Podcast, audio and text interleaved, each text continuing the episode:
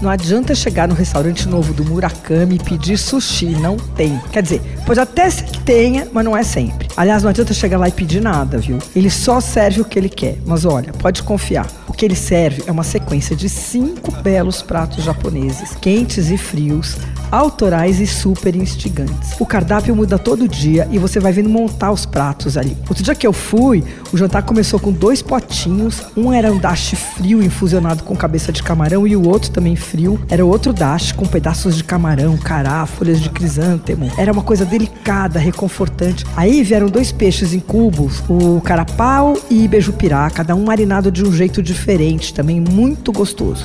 Mas o ponto alto foi o atum bluefin, servido como sashimi. Ele vinha com soja fermentada, ovas de salmão, gema cozida em baixa temperatura que fica com aquela textura maravilhosa e ouriço. Tava espetacular. Depois teve vieira empanada e para terminar, o Jun, que é o filho do Murakami, preparou ovo de bife e bife de chouriço numa churrasqueirinha e ele só selou as carnes assim e serviu as carnes frias mesmo com legumes grelhados e uma língua grelhada também. O Murakami é um lugar lindo, é minimalista, todo de madeira, um galpão com pé direito alto e tem só um balcão com 12 lugares. Na verdade, são duas mesas de bambu claro bem lindas e você senta ali e fica olhando o Murakami trabalhar. Ele é meio showman, agora ele não usa mais a doma, que é a roupa de chefe, ele veste camiseta preta, fez um coque de samurai no cabelo, colocou uns óculos redondos, tá todo moderno. Mas continua recebendo a gente com aquele grito, hi! Aí quando você entra no restaurante ele grita hi, você tem que gritar hi de volta, viu?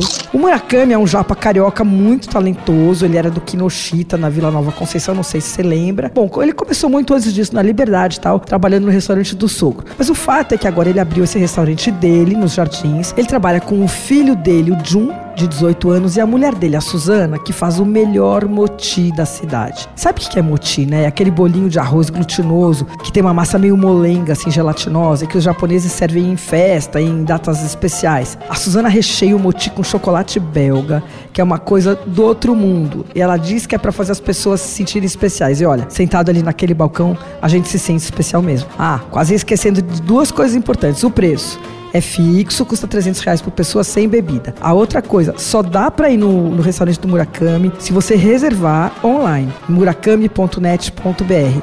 Ele tem dois horários, o primeiro às 6 da tarde e o segundo às 9 da noite. O Murakami fica na Alameda Lorena, 1186 no Jardim Paulista. Então reserva ó, só pelo site murakami.net.br. Você ouviu Por Aí. Dicas para comer bem com Patrícia Ferraz, editora do Paladar.